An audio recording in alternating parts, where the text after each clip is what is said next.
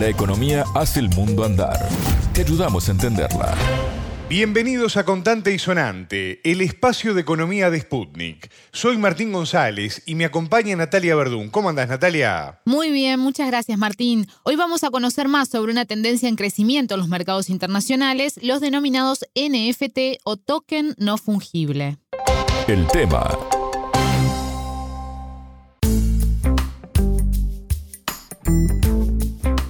tema de hoy nos exige abrir la cabeza para poder entender al detalle de qué hablamos cuando nos referimos a un NFT y poder entender su funcionamiento en el mercado internacional. Exacto, hablamos de un token no fungible. ¿Qué es esto? Es un activo digital que tiene la capacidad de ser único e irrepetible y que apoyado en la tecnología blockchain se puede almacenar. De esta manera se vuelve posible certificar tanto la originalidad de esos activos como su propiedad. Pero entonces comencemos por el principio, Natalia. ¿Qué es un NFT? Para que todos podamos entenderlo. Para definirlo con mayor precisión, dialogamos con el colombiano Camilo Rodríguez, analista de criptoactivos y docente en cracademia.com, educador sobre bitcoins y blockchain en Argentina desde hace 10 años. La entrevista.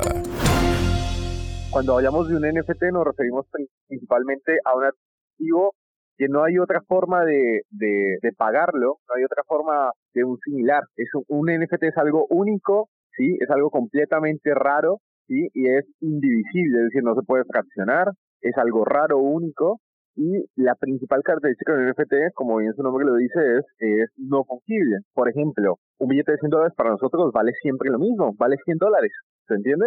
Pero ahora yo ese billete de 100 dólares te lo doy a vos, Martín, y te digo, este billete te lo acabo de, te lo firmó Maradona, ¿no? Y te dice, para Martín, de parte de Maradona, ¿no? Entonces ese billete de 100 dólares ya no tiene el mismo valor. O sea, vos ya no lo vas a cambiar por otro billete de 100 dólares, ¿se entiende? Un activo no fungible es un activo que básicamente la única forma de pagar una deuda de un, de un NFT es con el NFT en sí mismo, porque es que no hay nada que lo pueda reemplazar. Es algo único, exclusivo, completamente eh, irrepetible, es infalsificable porque está sobre la blockchain y quien lo posee tiene la única propiedad digital de ese bien. Nosotros antes, por ejemplo, en el mundo del arte digital, cualquier persona pues podía descargarse esa versión en 3D y tenerla en su computadora. Que hoy en día también pasa con un NFT. Vos le puedes sacar una foto de ese NFT, tenerla en tu celular, pero la diferencia al arte digital tradicional, al de hoy en día, es que cuando vos tienes un NFT, vos le puedes sacar una captura, pero realmente eso no es tuyo. O sea, realmente eso no te pertenece, vos no puedes monetizar de eso. Capaz te puedes llenar de alegría tener la captura de pantalla de NFT, pero realmente no es tuyo. Los NFTs vienen post pandemia, vienen como un boom a representar un poco el estatus a nivel mundial, porque también entra algo muy importante y es, por ejemplo, si yo tengo un Rolex y yo estoy acá al lado tuyo contigo, Martín, y te digo, mira, este es mi Rolex, se lo puedo mostrar a vos y a un par de amigos más. A quienes yo les puedo mostrar ese artículo de lujo es a un círculo muy limitado, ¿se entiende? En cambio, con los NFTs, si yo tengo, por ejemplo, un Bored Ape, que son estos monos que valen hoy en día 300 mil dólares, o si tengo un CryptoPunk que valen ya 400 mil dólares, el mundo, el internet mismo dice, hey, esta dirección, esta billetera tiene un Bored Ape, ya te da una identidad, te dice quién sos ante el mundo y te da un estatus a nivel mundial más rápido y a un mayor a una mayor cantidad de personas que lo que podrías hacer con un Rolex, por ejemplo, de vuelta. Con, es un círculo muy cerrado en comparación a lo que está pasando hoy en día, donde estos NFTs, este arte digital, te marca una presencia a nivel mundial de quién sos y lo que te representa, claramente, porque para querer tener un NFT vos vas a tener que invertir dinero y también es algo que vos tienes que saber que no es posible, o sea, eh, para que haya un mercado líquido, para que vos puedas vender ese arte, tiene que haber alguien que te lo quiera comprar, ¿se entiende? Y uno de los mandamientos de los NFTs es que si vas a comprar un arte digital o un NFT es porque realmente te gusta, no es tanto una inversión. Y si es una inversión, tienes que saber muy bien cuál es la estrategia para venderlo. Natalia, ¿cómo funcionan estos activos digitales? Rodríguez nos explicó el proceso poniendo el acento en la importancia de que gracias a los NFT, ahora el arte cuenta con una trazabilidad en la red que permite conocer su valor e incluso su rentabilidad. Antes, en el arte tradicional, vos cuando compras una obra de arte, el coleccionista que acaba de comprar esa obra, después se la puede revender a otras personas y uno al final no sabe en qué manos va a quedar esa obra de arte, hasta que en algún momento pues llega a tener un valor importante. Hoy en día lo que está sucediendo es que con los NFTs ese arte tiene una trazabilidad en la red. Blockchain no es nada más que un libro contable, es básicamente una base de datos Entonces, a diferencia del arte tradicional, en un NFT cuando vos lo vendes, se puede saber a qué otra dirección se lo vendiste y después esa dirección a qué otra dirección se lo vendió. Entonces hay una completa trazabilidad. Por primera vez en el arte digital, en los NFTs, se tiene un historial completo de toda la compra y venta que tiene ese arte. Y asimismo se tiene también un precio promedio de venta de las obras del artista. Y eso define un concepto en el mundo de los NFTs que se llama el pure price o el precio de piso. El pure price es el precio base de una colección de un artista. ¿Para qué sirve esto? Me vas a preguntar, Martín. Y básicamente, lo más importante acá es saber si yo estoy comprando un precio alto o bajo de una obra. Si yo quiero saber cuánto sale una obra de Camilo Rodríguez, por ejemplo, voy a tener que averiguar el pure price. Voy a poder ver por blockchain a cuánto se vendieron y se compraron esas obras y voy a decir, ok, el precio justo del pure price de Camilo va a ser, no sé, 0.1 Ethereum. No voy a pagar más de eso o si busco pagar más es porque capaz esa colección es muy escasa, por ejemplo. Pero la autenticidad en blockchain viene principalmente a que todo se puede trazar.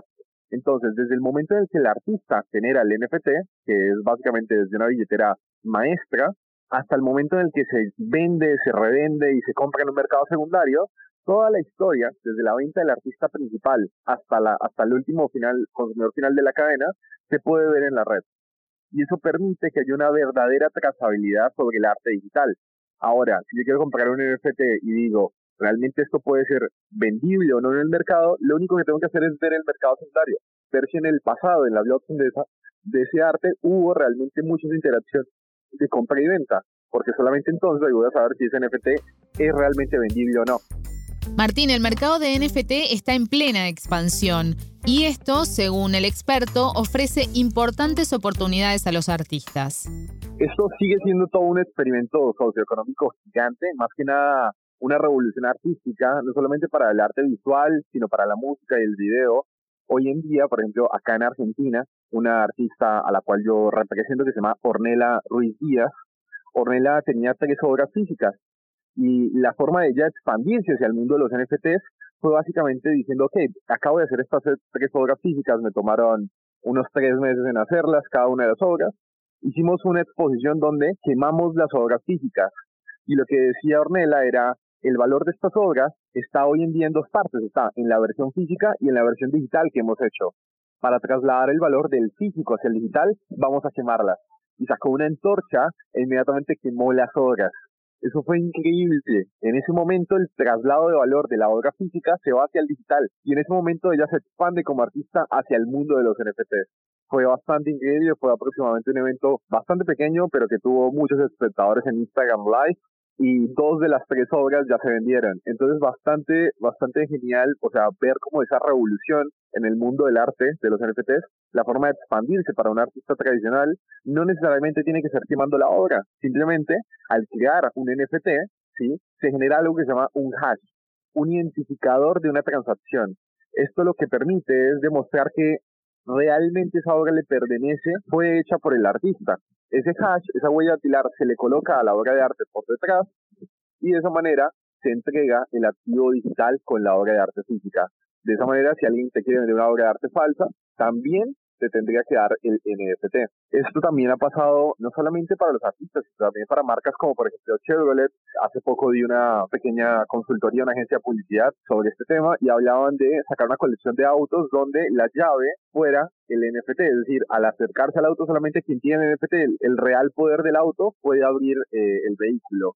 Entonces, lo que le da esto, la forma de expandirse para artistas tradicionales, es simplemente medirse a dar el salto, medirse a querer crear material audiovisual, material digital en la blockchain, en cualquier tipo de red, principalmente hoy en día se hace todo sobre la red de Ethereum, desde cero. ¿Cuáles son los NFT más rentables, Natalia? Se lo preguntamos al entrevistado y esto nos comentó. Hoy en día a los, los NFTs más rentables, o sea, las colecciones de arte más famosas, se les llama blue pills o pastillas azules en el mundo de las criptomonedas.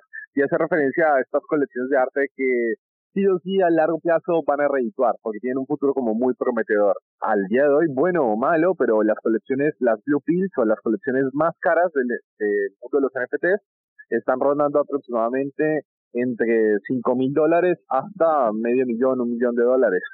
Los más económicos al día de hoy, por ejemplo, son los MIBIT. Los MIBIT o N-E-E-B-I-T-S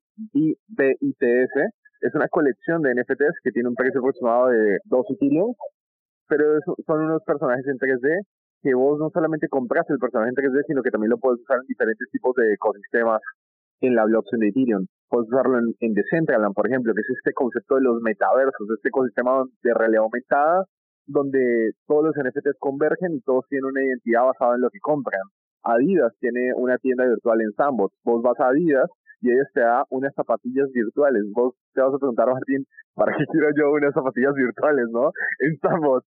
Y la realidad es que en el mundo del metaverso y los NFTs, lo que vos compras te identifica. Entonces, si vos tienes unas Adidas en el metaverso de Sandbox, pues todo el mundo va a decir, ok, este tipo tiene un valor, tiene algo importante, está invirtiendo en el metaverso. Y si el tipo quiere, puede vender esas zapatillas y Adidas en el metaverso de Sandbox, vos al devolverle el NFT de las zapatillas, ellos te hacen un shipping internacional con las zapatillas reales. Entonces, esto es una locura, esto es un cambio de paradigma completo donde el estatus y la nueva identidad que nos estamos creando está basada en Internet, porque con la pandemia todo esto se agilizó de una forma mucho más rápida de lo que nos esperábamos y la identidad de los usuarios en la red se vuelve a ver cada vez más relevante. Escuchamos al colombiano Camilo Rodríguez, analista de criptoactivos y docente en cracademia.com, educador sobre Bitcoin y blockchains en Argentina desde hace 10 años. Muchas gracias, Natalia. Un gusto, hasta luego. Contante y sonante desde Montevideo.